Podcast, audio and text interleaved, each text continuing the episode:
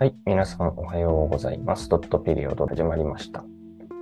この番組は、新しい次元のスピリチュアルウェルネスをテーマに、私、ヤスが自由に好きなことをお話しさせていただくポッドキャストです。はい、ということで、今日はね、ちょっとこの3回ドットピリオドになって、シーズン2、3回収録してきたんですけど、なんかこう、感じたことがあって、なんかすごく過去の話をしてたなというか、過去に、過去の自分とか、過去のエネルギーに執着して喋ってたなっていうのを感じたので、ちょっとね、未来についての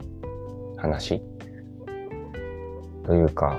こう意識の重きというか、ポイントを過去ではなくて未来に置く必要があるなっていうお話です。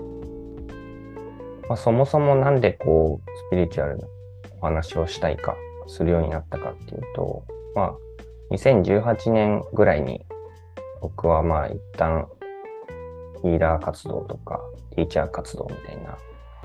あ、スピリチュアルなお仕事っていうのはストップして、で、5年間、まあ、何もしてなかったわけではもちろんなくて、日々自分の中で、まあ、新しいものを探したり、自分が見たい領域が見れるようなエネルギーって何なんだろうとか、いうのを常に常に探ってはいました。で、まあそれは僕が本当に生きていくために、僕でいるために外せないことで、それをやらなくなったらもう僕は僕でなくなってしまうなっていう感覚です。し、まあそもそも僕の今世の目的っていうのは、一つは自分を完成させることっていうのがあるので、自分を完成させるためにはそういうスピリチュアルな深い領域まで自分を、まあ、探しに行ってというか、掘り下げて、で、人生を通して人間の自分と向き合って、まあ今の自分に、今世の自分が最も納得して理解できる、感覚的にもわかるっていう形での、まあなんて言うんでしょうね。まあ完成を目指してきました。だけど、やっ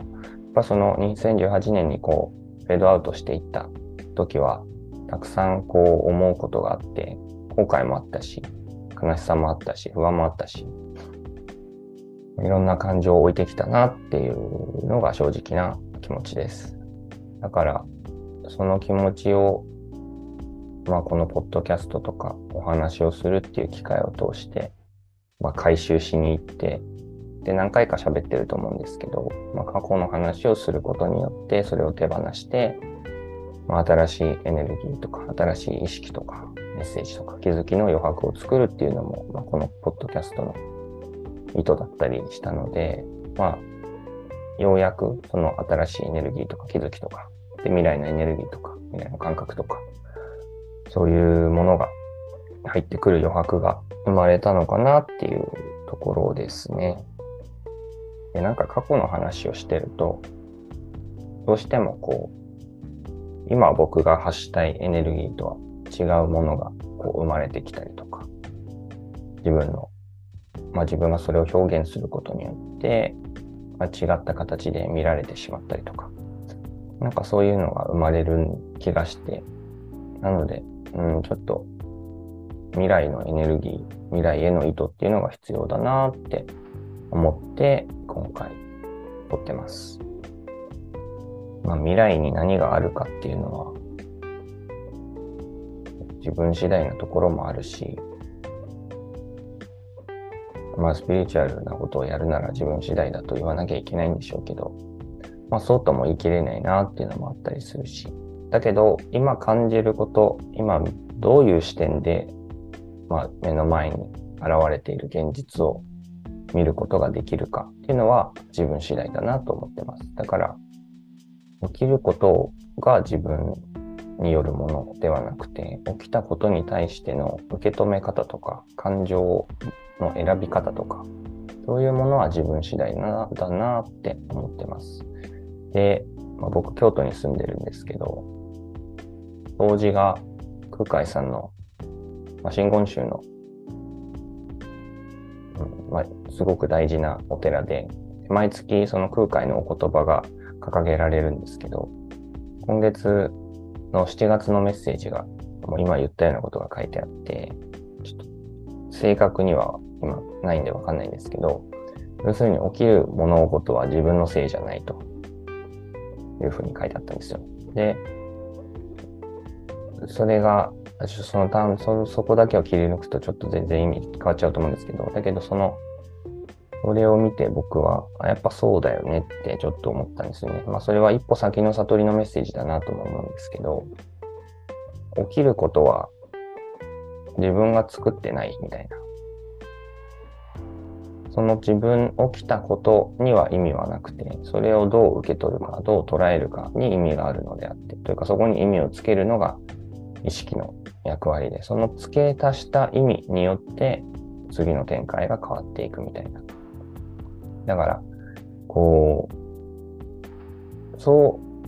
うなってくると、まあ、付け足した意味によって次の展開が生まれてくるなら自分に想像したとも言えるんですけど、だけど、もうちょっと深い意味がある気がしてます。だから、次の展開を選ぶことはできても、そのきっかけとなる出来事を選んでるのは自分じゃないみたいな感じのが近いですかね。だから突然人生の転機って訪れたりするじゃないですか。全く予期せぬタイミングでなんか出会って、それを引き寄せたといえばそうなの、そういう風にも捉えられますけど、それは引き寄せたというよりは、こう、届けられたっていう感覚の方が僕は近いかなと思ってます。だから、もちろんね、それを受け取るための許可っていうのは必要なんでしょうけど、だけどそれを現実の中にこう送信してくるのは、もっともっと僕ではない何かというか、まあ宇宙というか、そういう感覚だなって印象ですね。まあ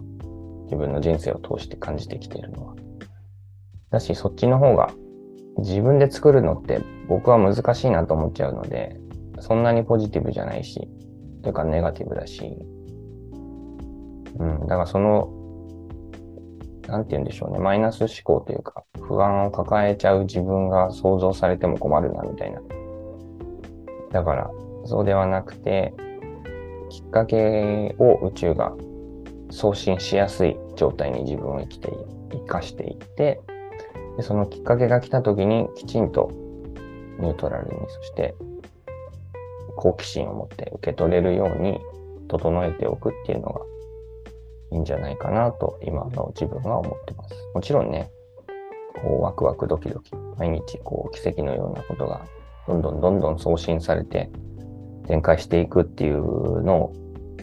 想像したり妄想したりしてきましたけど、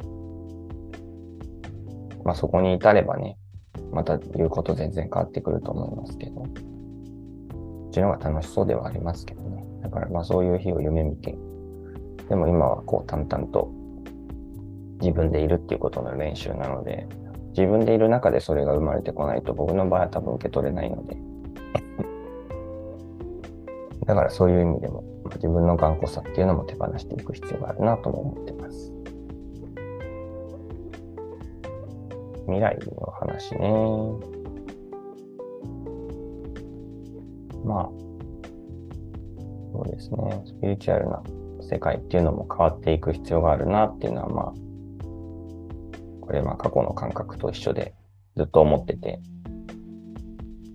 うん、伝え方というか表現の仕方は変わってきてはいると思うんですけど、まあ、僕はもっとこう、深い深い古代の科学みたいな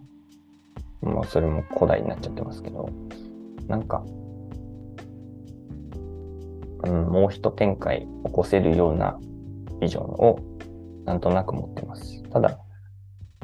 それをね、すぐに形にできる場所にはいないので、こうやって少しずつ地味に継続していくっていうのが大事ですね。本当に継続が大事だっていうことをつくづく思い知ってます。うん。でもその継続するための土台がとてつもなく脆かったので継続できなかったって思ってきてるし、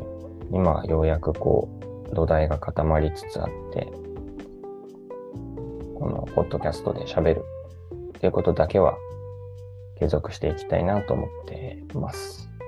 あ、んまり中身のない話でしたけど、でも、まあ少しずつちゃんとこのポッドキャストでのお話を通じて気づきを深めて、まあ、階段を登っていってますよっていうお話でした。はいということで、ドットピリオド。今日はこの辺で終わりたいと思います。最後までお聴きいただきありがとうございました。バイバイ。